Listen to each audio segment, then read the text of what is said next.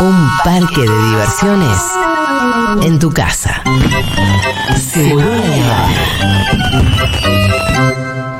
Por equipos, individual, con pelota, con los pies, con las manos, sobre pasto, pileta, en colchoneta o en cemento. No importa cómo ni dónde. Si es deporte, nos lo cuenta Santi Lucía.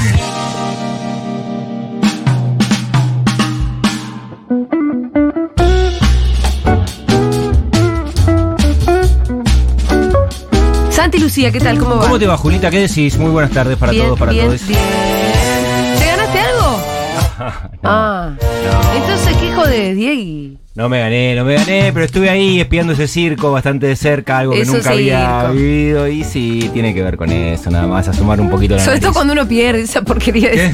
No, no, pero está bien. La, la- la verdad que ya que te pongan en ese lugar, para mí, como trabajador... Ay, pero vos sos mejor que cualquiera, No, Santi, no por favor. mejor, no, por supuesto Sos que mejor que cualquiera de los muñecardos que ponen ahí, de los que ganan, de los que pierden. No, no, claro que no. Pero Lo bueno, digo siempre. Pero sí hubo muchos amigos también que, nada, que transitaron una noche que, Sí. que, que distinta, qué sé yo. Es un circo al que uno ¿Te no está pusiste un smoking? No me puse un smoking, sí me puse un saco. Si te busco en Instagram, ¿te encuentro? Eh, sí, alguna fotula en Instagram debe haber de mi look, que por supuesto no era propio, sino que cada una de las piezas que me vistieron claro. Fueron prestadas, fundamentalmente por mi cuñado, que él se dedica casi al mundo de la pilcha. Ah. Y cuando salió esto de, mm, de los Martín Fierro, que había que ir más o menos igual, Sí, sí. la verdad. Pero te- mira esa percha igual, eh. ¡Opa! La vos. recareteate ahí, Santi, ¿eh? Sí, claro. Bueno, tengo un conocido en Aptra que me dijo, podés ir como quieras.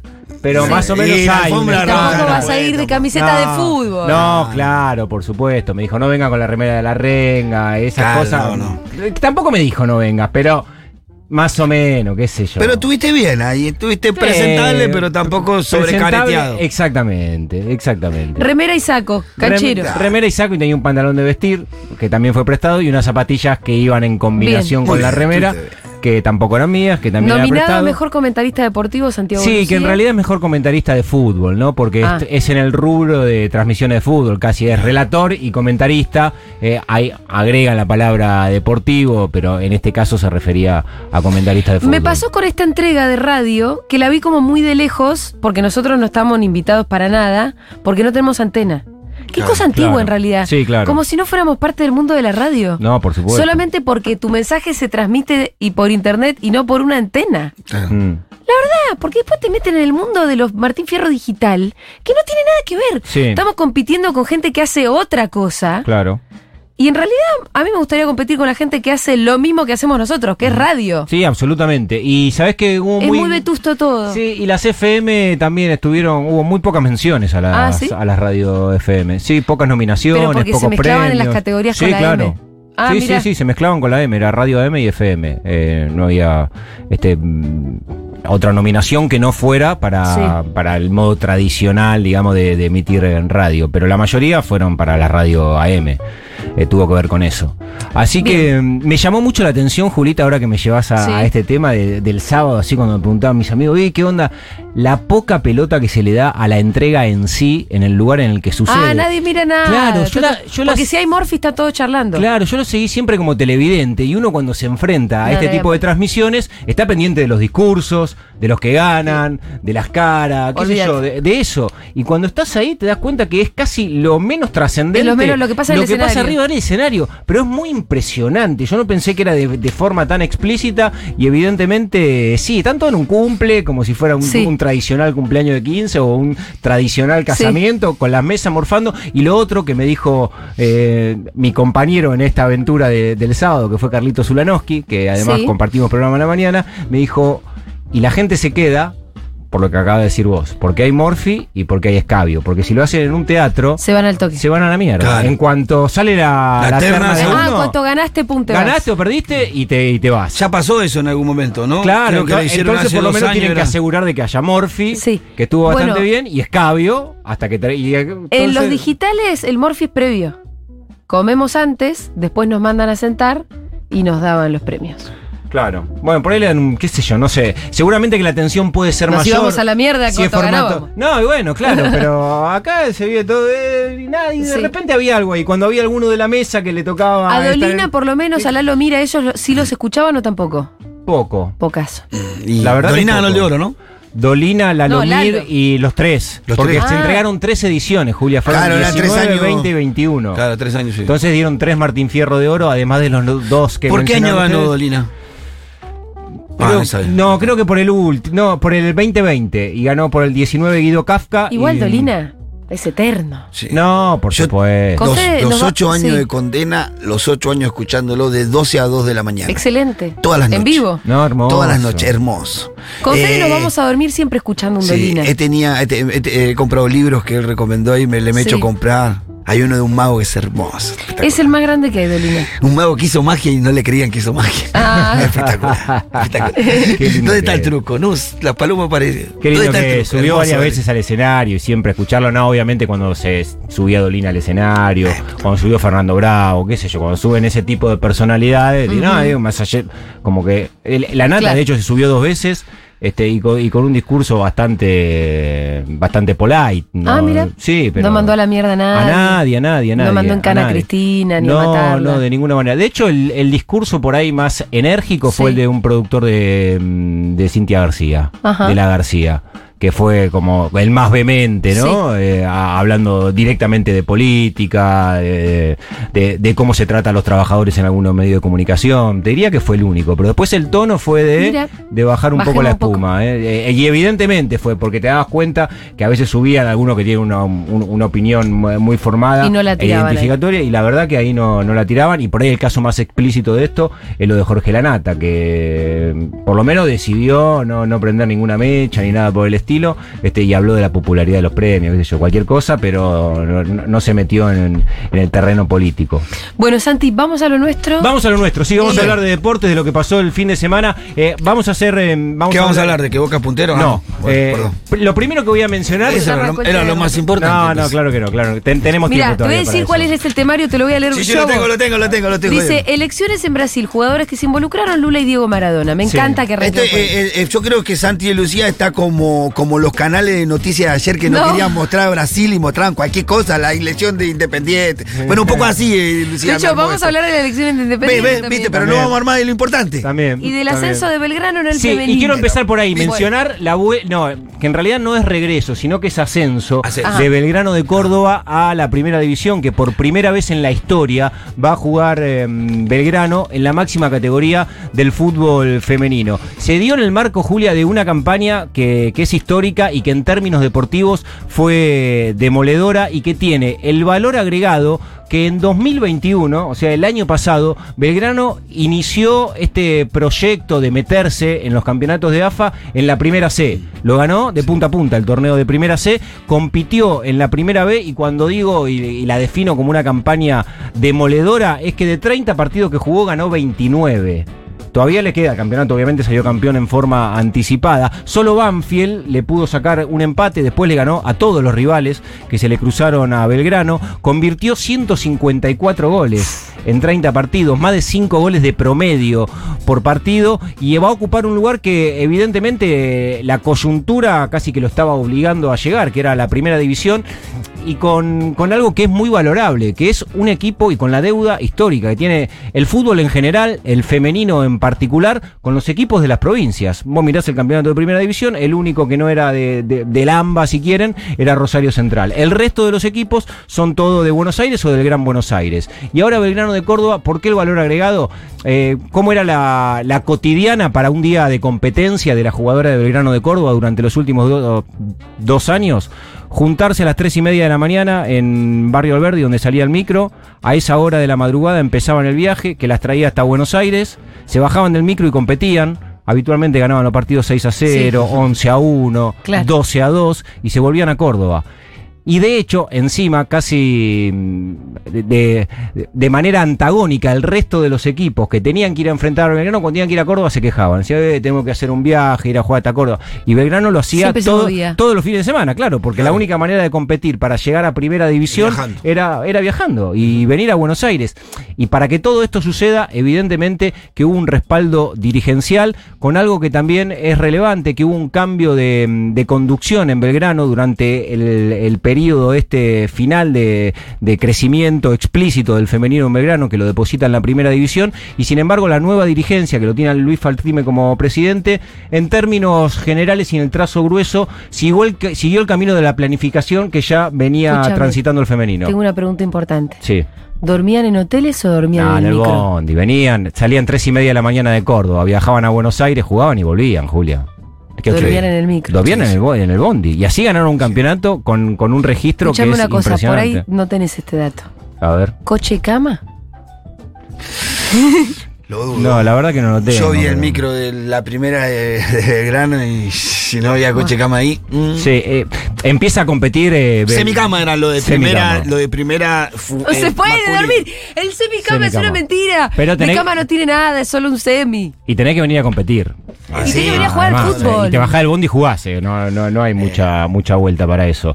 Doble esfuerzo. Sí, eh, empezó a competir en, en AFA con este objetivo de meterse, de llegar a la primera división, que obviamente es una plataforma distinta a la categoría de ascenso, Y- igual- porque la liga cordobesa ya no tenía, Igual no, tenía equilibrio. De, de- de- creo yo, de programación, porque seguramente podés, yo qué sé, creo que, que debería haber un poco de solidaridad en los equipos. ¿Cuántas pensiones tenés acá en la ciudad de Buenos ¿Cuántos clubes tienen pensiones en la ciudad de Buenos Aires, en el conurbano bonaerense, que podían recibir a cualquiera de los equipos del interior del país? Sí, probablemente algunos lo tengan, pero en las categorías de ascenso la realidad de los clubes es distinta y las pensiones tienen a sus propios jugadores. eh, es un tema eh, ba- bastante, mm, no sé, no, sé cómo funciona, ¿no? En, eh, en términos generales, pero habitualmente los pibes de inferiores también cuando hacen este tipo de viaje, la, realidad sí, sí, sí. eh, es esa como la que tuvieron que vivir las jugadoras de Belgrano, que empieza a competir en los torneos de AFA, porque en los últimos 10 años, Bueno, ahí está el predio de AFA también, en Ezeiza, que nadie lo usa. no, sí, bueno, pero es paredes de selecciones, porque si todos los clubes, en- de- ese es el argumento que te dan siempre desde la AFA. Había ganado 22 títulos en 10 años en, en- Córdoba, jugando en la liga local, y dijeron, bueno, listo, el techo ya está. Este, de, de hecho, la, la que de alguna manera es una parte fundamental del proyecto, que es Dani Díaz, que fue entrenadora de Belgrano, se la trajo River hace un año, porque evidentemente tiene unas condiciones y una capacidad este, impresionante que las pudo exponer en Belgrano, y desde River dijeron, ella tiene que ser la entrenadora, y ya está dirigiendo River hace un año, y hubo cambio eh, de la conducción del equipo, y siguió para adelante. Le ganó 6 a 0 a Puerto Nuevo, y obviamente el título relevante también, más allá del ascenso a Primera División de Belgrano, es que se mm, fue una semana después del partido que jugó Boca que ganó el título frente a la que hubo 18.000 personas en la bombonera, que hasta ahí era el récord de concurrencia para un partido de fútbol jugado por mujeres en nuestro país. Y dejó de serlo porque Belgrano Puerto Nuevo. Tuvo 28.000 personas en Barrio Alberti. No sabe lo que era la cancha, Julia. Se venía abajo. Ah, impresionante. Impresionante. Eh, ah, se habla de Che, qué entre 28 y fuerte. 30.000 personas. No, tremendo. Tremendo. La dirigencia debería estar mirando estas cosas, ¿no? No, pero por supuesto que lo pasan a están pesar mirando. de ellos? Hay una, hay una situación que, que también eh, es un equipo que tiene una enorme empatía con la institución, que tiene un, fortísimo sentido de pertenencia. Este, la Pepa Gómez, Sabrina Baldonado, que es la goleadora, y la Pomu Sánchez, que es la lateral izquierda que tiene Belgrano de Córdoba y que además es empleada del club. Este, es una de las pibas que cuando fue mm, lo, eh, lo de la pandemia, que Belgrano es uno de los clubes que en Barrio Alberdi primero se organizó, primero hizo ollas populares, pusieron colchones a disposición. Bueno, el área social estaba trabajando la, la lateral por la izquierda Sí. de Belgrano de Mirá. Córdoba. Y el otro día era muy loco porque vi algunas imágenes de unos noticieros de Córdoba que estaban canjeando las entradas para que vayan los hinchas de Belgrano. Y, y la Pomu Sánchez, importantísima en el equipo, estaba laburando en el club, como Sí. hace todos los días. Entonces iban los tipos a las buscar entradas, entradas. y ella estaba dando las entradas. Y en el medio de eso se sacaba fotos. Claro. ¿no? Una- la verdad Todavía medio hermoso. artesanal en ese sentido. Sí, absolutamente. Pero, Pero, muy lindo cerca. este momento de cercanía, ¿no? Sí, la empatía que se genera, que es verdaderamente impresionante. Bueno, ahora vamos a meternos, Julia, en algunos temas que ya estuvieron resonando en los oídos de los oyentes de, de Poquito Segurola. igual, te lo quisimos dejar a vos. No, no, no. El, el primero tiene que ver con Brasil. Sí. Y, este, y algo que, que siempre aparece en un país con una cultura futbolera tan trascendente, que en este caso tiene que ver con, con algunas repercusiones, con lo que intentaron traccionar algunas figuras que son de relevancia importantísima en Brasil y fundamentalmente hacia afuera. Jugadores de fútbol Brasil genera a montones y estrellas internacionales y mundiales también. Por eso voy a empezar por la referencia que hizo Neymar unos días antes de las elecciones. Hubo varios futbolistas que se expresaron no mucho para lo que es el, eh, la dimensión que tiene Brasil en cuanto a la construcción de jugadores de fútbol. Pero Neymar, días antes de las elecciones, salió a mostrar su apoyo a Bolsonaro. Subió un video eh, bailando una canción de campaña, llamó a votar obviamente por el actual presidente de Brasil. Eh, tuvo una respuesta rápida de otro futbolista, de Walter Casagrande. Walter Casagrande fue uno de los compañeros de Sócrates. Acá contamos en Ah. alguna oportunidad, La este, historia más de una oportunidad, la historia de Sócrates, la historia de la democracia corintiana. Para hacer una, una- una síntesis de eso, es eh, un momento en la historia del club, de uno de los clubes más populares de Brasil, Corinthians, donde un grupo de jugadores eh, se plantean junto a la dirigencia eh, la posibilidad de manejar a la institución en forma horizontal y tomar decisiones en las que participen, desde lo, desde lo de mantenimiento hasta el presidente, pasando por los jugadores. Todo se decidía casi en, en forma horizontal y democráticamente, mientras había dictadura en Brasil y ellos salían a la cancha Claro. y pedían por elecciones, con todo lo que tracciona Claro. el fútbol. Bueno, Walter Casagrande era compañero de Sócrates, que es el líder y el referente de aquel recordado movimiento. Salió a darle una respuesta a Neymar, dijo, Neymar mostró incoherencia, alienación y su falta de conciencia social. No hincho en contra de la selección, pero de ahora en adelante voy a hinchar más cuando Neymar no esté en la cancha. Ah, qué fuerte. Fortísimo. Y además, Es que ese boludo, ¿por qué se metió ahí? Porque yo siempre me quejo de que nuestros jugadores están totalmente cindidos de la realidad, aunque su realidad social haya sido muchas veces eh, de un origen humilde y demás. Viste que ya en cuanto se hacen millonarios, Sí. todo les chupa un huevo, no se meten en política, salvo el Diego, nunca ninguno. Sí, la verdad que lo ahí. prefiero así que cuando salen a bancar. A Que no se metan, preferible que no se A la metan. extrema derecha. Porque cuando se meten hacen la de Tevez, ¿La de Tevez? hacen la de Cunagüero, hacen la de este pelotudo de Neymar.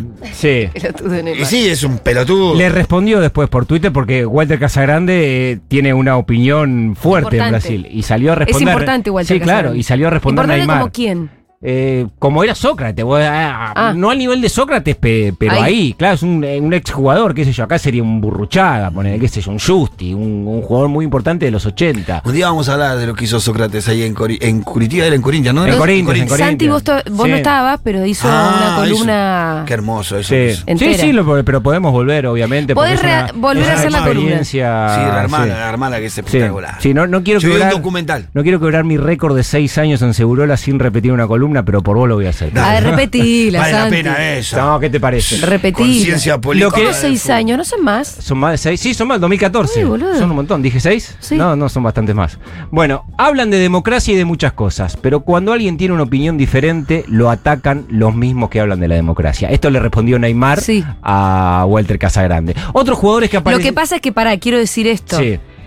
El eje de la campaña de Bolsonaro era democracia versus autoritarismo, ni siquiera izquierda-derecha, PT. No, claro. Era democracia versus autoritarismo. Entonces, que Neymar elija la figura de meterse dentro de la democracia es lo que, es lo que se viene a cuestionar. Mm. Mirá, la verdad que las actitudes bolsonaristas no están dentro de los marcos de la democracia. Sí.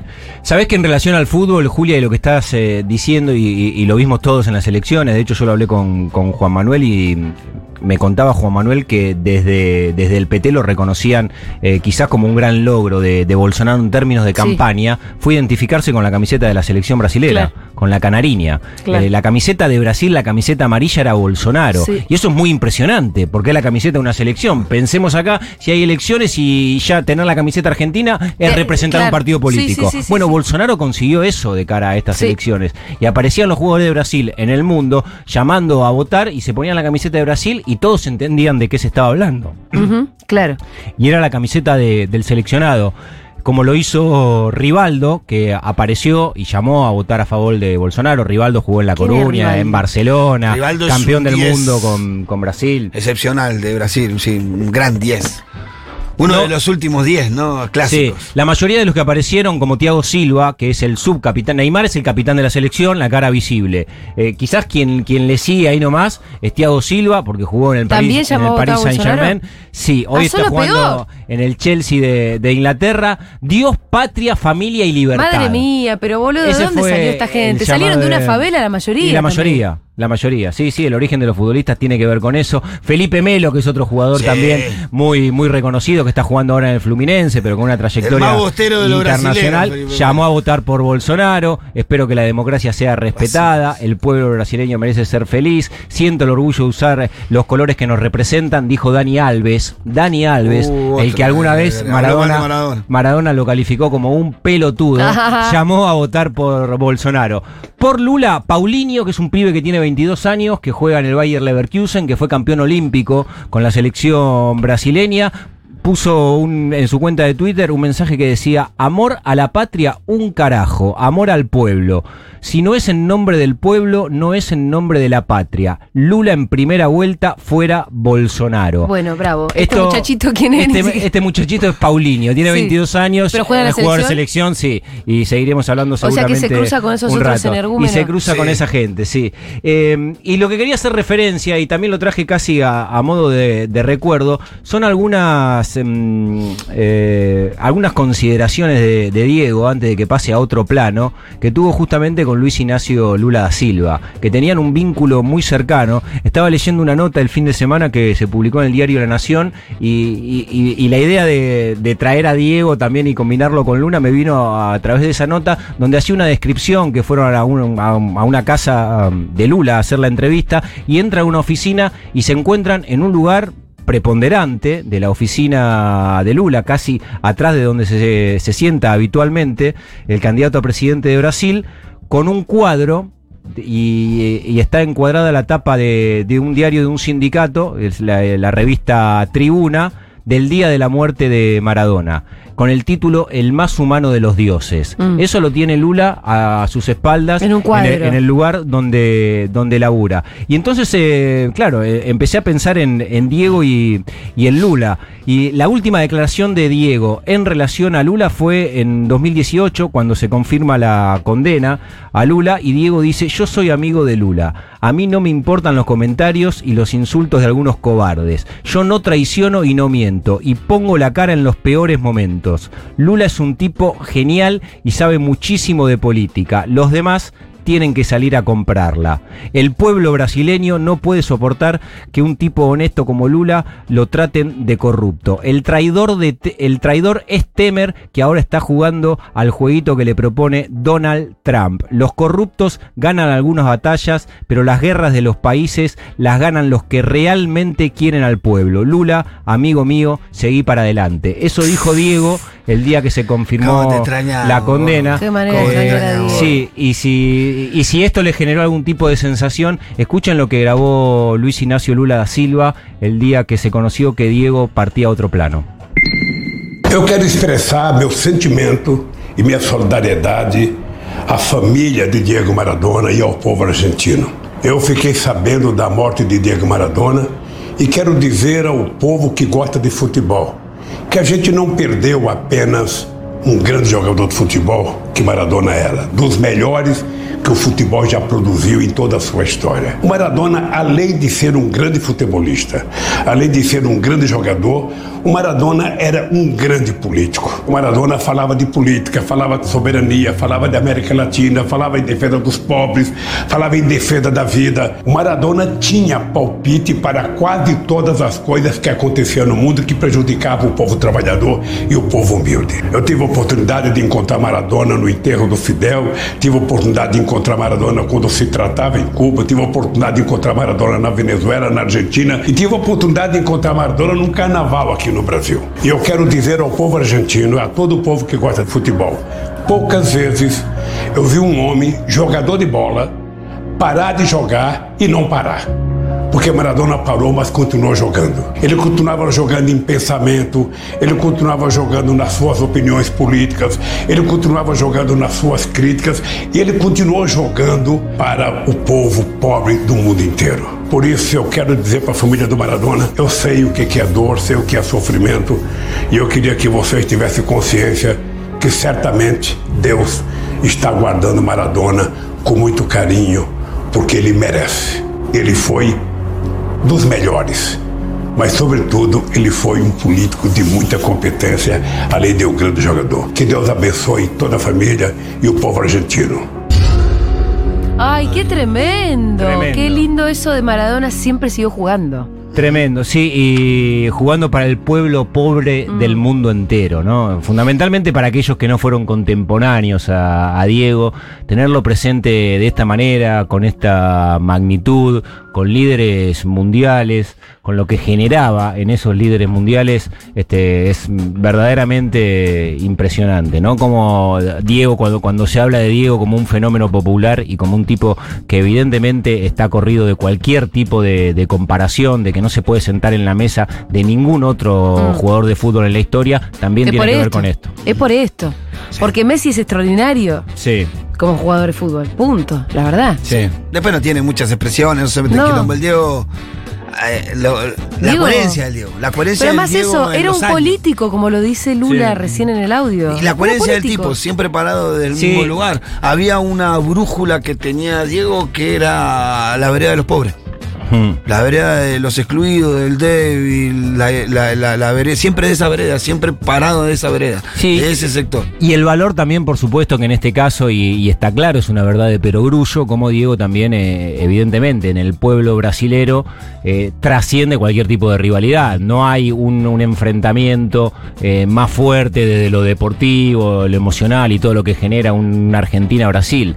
Y sin embargo, a lo largo de toda su carrera, este, con personalidades de, de la cultura y de la política y con muchos futbolistas, Diego ha tenido un reconocimiento total en Brasil y ha sido valorado de una manera este, gigantesca eh, por tipos como Lula y por jugadores de fútbol como Ronaldo, como Ronaldinho. Y de hecho Diego también ha, ha podido hacer en la Argentina algo que no, no se le perdonaría en términos futboleros a ningún otro futbolista, que es aparecer una publicidad con la camiseta de Brasil. Y Diego lo hizo y hay una foto icónica cuando Argentina le gana a Italia en el Mundial del 90, que sale Diego que cambia la camiseta y sale festejando, apretando los puños con una camiseta de Brasil. Y acá a ningún otro futbolista se le hubiese eh, permitido e- e- ese código futbolero. Claro. Y Diego en Porque Diego trascendía el código futbolero. Sí, Esa es la clave. Trascendía el código futbolero. Entonces, bueno, mientras ent- puede conectarse con el pueblo de Brasil desde otro lugar y bueno, ya está. Sí. Un compañero, no, no conozco un solo futbolista que haya compartido plantel con Maradona que hable mal de Maradona. Mm. No conozco. no bueno, eh, muy hermoso el momento emotivo, pero disculpen, vamos a tener que hablar de las elecciones en Independiente. Sí, vamos a la. Y de la elección de Doman. Sí, vamos a, a nuestro territorio ahora para hablar de lo que pasó en Avellaneda. Eh, fue muy impresionante, eh, primero, el caudal de socios de Independiente que acudieron a, a la elección, casi 16.000, cifra récord en la institución. De hecho, tuvieron que extender el horario por la cantidad de público, eh, de socios de Independiente que fueron con la intención de participar en los comicios y con una diferencia abrumadora de, Sí. a favor de Fabián Doman. Buena elección de Doman. Ganó con el 72% de los votos contra el, el 15 de- del, el 13 del candidato de, de Moyano y Rudencino, que era el tercero, un, un 15 casi. ¿Cómo se explica el fenómeno Doman en Independiente? No, en realidad lo explica la- los últimos años de la gestión de, de Moyano, que en términos institucionales eh, fue, se, se vivió una crisis tras otra y en términos deportivos también. Los primeros años, Moyano fue Bueno. un periodo de ocho años. Este, pudo poner nuevamente a Independiente de pie en términos deportivos, pudo volver a consagrarse campeón internacionalmente después de haber vivido seguramente que, que en términos también deportivos, futboleros, el dolor más profundo de su historia que fue haber perdido la categoría. Y con Moyano en los primeros años eh, arma un buen equipo, con Ariel Olan se consagra campeón, encima en Brasil, en el Maracaná contra el Flamengo, termina la cancha, la cancha del Rojo, la verdad que, que- que quedó, quedó hermosa, bueno, la finalización de la obra tiene que ver también con, con los primeros años de la gestión Moyano y eh, cuando mm, revalida la, la gestión, bueno, en los segundos años es, es casi la contracara, este, muchísimos problemas económicos, eh, no, no presencia permanente de los líderes de, mm, del club, de hecho, eh, Yoyo Maldonado es el que termina tomando las decisiones y ni Pablo ni Hugo, que eran las figuras más relevantes que tenía la política de Independiente. Bueno, y entra en un, en una espiral de conflictos eh, permanentes. Bueno, todo esto lleva a unas elecciones que se postergan un, año y con un descontento total que era expresado en cada uno de los partidos independientes en la tribuna. Y como contracara esto, y, acá también tiene que haber un, revisionismo de, digo, de los socios independientes, pero seguro que es análogo a un montón de clubes, Julia, que tiene que ver con, con- la militancia dentro de los clubes. Fabián Doman es un tipo, casi que no, no hace falta presentación para Doman, pero que él mismo dijo en entrevistas que no era de ir mucho a la cancha, que, que nunca había militado en la política independiente y de repente en un contexto de crisis, eh, de crisis aparece como, como el emergente, pero que tampoco es él, porque ahora vamos a repasar algunas Sí. de las otras cuestiones que ¿Quién llaman es? y mucho la atención de, de cómo está, por ejemplo, conformada la comisión directiva en la que aparece Doman como, como figura. El vicepresidente, primero ya el segundo después de Doman, es el intendente de Lanús, Néstor Grindetti. Y su hijo. Pablo ocupa un lugar también muy importante. Por el PRO. Sí, sí, por el PRO, PRO, junto por el o sea, cambio. junto por el cambio, pero es, del, es, es- es riñón del PRO, digamos. sí, claro, pero mira, eh, Lo quiero decir porque Doman acaba de salir a decir, no tengo no nada que ver con, con el macrismo, yo... no, no, y ahora vamos a seguir yo avanzando. siempre salté la grieta, dice. Sí, claro, y es mucho más explícito. El primer representante de la asamblea de socios de, de la lista parte de la comisión directiva es Cristian Ritondo. Buah. O sea, en- en- ¿Está en la lista, quiere decir eso? sí, claro. O sea, la gente Sí, que metió también, la boleta digamos, en la urna representante de asamblea de socios. Ritondo. Sí, claro. digamos todo, No, no, y ayer estaba ante las cámaras. eh, Estaba ayer. Sí, no, sí, festejando. No vi imágenes, pero estaba Doman de un lado, Grindetti a un costado y del otro lado estaba Cristian Ritondo. Y los medios Estaba de como comunicación. También, ¿no? Ritondo al principio. Estaba, participó, sí, en la, comisión primera. directiva, en la primera, La primera en- gestión en la primera gestión de, de Moyano. Sí, eh, bueno, está Juan Marconi, que es periodista de ESPN, hijo de- del árbitro, uno de los Sí, que titulares ahí hizo del una, hizo sindicato. una utilización de sus minutos de televisivos eh, para meterle bomba y bomba y bomba a esta Sí, sí, campaña tremenda. sí, absolutamente. Pero el descontento me parece que es lo que termina dando Sí, este número tan grande, tremendo. ¿no? Y que, y que se le gana a ¿Y Hugo por qué Moyano. tanto y la que- pata a los Moyano ahí? Y que se le gana ahí.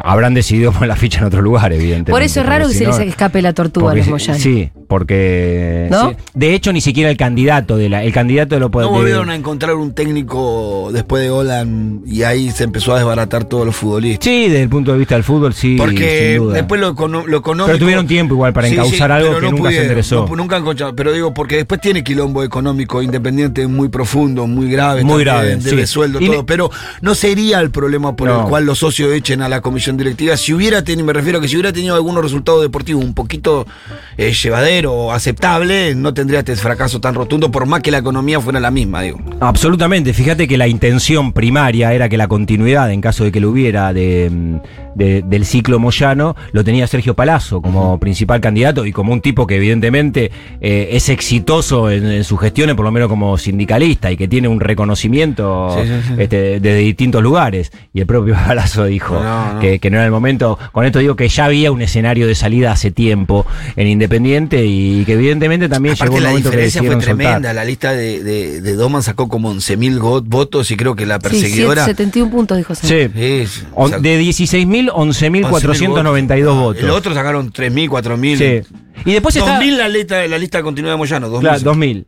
Todo lo que empieza a pasar una vez que se confirma el triunfo de, de Doman. Y por esto que voy a leer, desde el gobierno de Mauricio Macri, en Boca, no hay un gobierno de Juntos por el Cambio o del PRO que vaya a tener tanta incidencia como este que comienza en Independiente. No hay. Es Macri en Boca y ahora Grindetti y Ritondo en Independiente. ¿eh? No, no hubo otro, no- por lo menos yo no tengo el registro de, de ese espacio político que decididamente hayan puesto las fichas de manera tan importante. Creo que mucho tiene que ver en esto que el, el rival político era Hugo Moyano. Y por eso ayer María Eugenia Vidal sale a decir... Vamos a terminar con cada uno de los negocios de las mafias sindicales. La Argentina de las patotas se termina en 2023. Esto María Eugenia Vidal lo agrega a un posteo de Ritondo que dice, volvimos a Independiente, los socios recuperaron el club y demostramos cómo dejar atrás el caos y la violencia. Patricia Bullrich, en su cuenta de Twitter, pone, Chau Moyano, se terminan la patota y la mafia en Independiente. Felicitaciones a las nuevas autoridades, vamos rojo. Y esta mañana, Horacio Rodríguez Larreta... independiente, Bullrich. Parece que sí. ahora. Sí, se Pero eh, socio, toda que la la plana mayor del PRO muy interesada en Y, lo que pasa en la que selección sí. independiente. Absolutamente. Muy. Y el fútbol, el fútbol y la política. Pero digo, eh, esta- Por eso te decía, la analogía es Macri en Boca y ahora esta experiencia yo no le doy ni bola al fútbol. ¿Ustedes se la veían venir? Porque esto es muy fuerte, es como decís vos. No, sí, sí. pero Acaban de no. eh, el Junto por el Cambio acaba de tomar un club. Acaba de tomar un club, absolutamente. Horacio Rodríguez Larreta esta mañana. De ganar, digamos, todo, ¿no? Pero No, ya ganaron. por eso, El por eso club digo. va- toman el Independiente. Sí, sí, Junto sí, por sí. el cambio hace un Es desembarco Junto por el Cambio, explícito no. Independiente. Que nadie se cuatro años confunda. va a, estar gobierno- va a ser Sí. amarillo ese club más que rojo. Nunca creí que me iba a alegrar por Independiente, dice Horacio Rodríguez Ah, Larreta. bueno. Sí, pero estoy muy contento con el resultado de las elecciones de ayer. Felicitaciones, les deseo casi todos los éxitos, dice Horacio Rodríguez Larreta, que es hincha de Racing, pero No, no, también eh, felicitando. Imagínate lo ordenados que están, esto. Que un hincha de Racing tuvo que ir a felicitar a la- en las elecciones independientes. De Independiente. Y lo último que voy a leer que de la columna, que es casi. Cuando lo leí no lo podía creer porque es, es como. Es el broche de oro que le necesitaba. Si vos decís, ¿es verdad que puede escribir esto? Ricardo Montaner, también. No, no. hincha Bueno, independiente. pará. Pará, pará, pará. Ricardo Montaner, hincha independiente. Llévenle Solano ese muchacho. Bueno, pero nació en Valentina Ah, Alcina, del rojo. eso es verdad. Dejalo ser del rojo. No venezolano. Dejalo de ser del Pero rojo. lo único que quiere conservar es el rojo, pues ni el acento conserva argentino este muchacho. Bueno, espero que Fabián Doman, como nuevo presidente de mi club de la infancia independiente, aleje a la política del deporte. Yo te pregunto. No,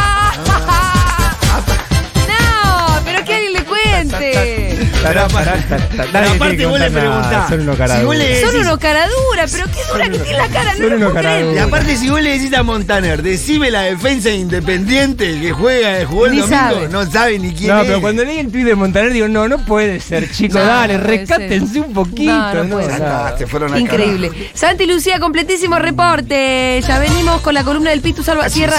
Eh, hoy vamos a hablar del padre Mujica, quédense.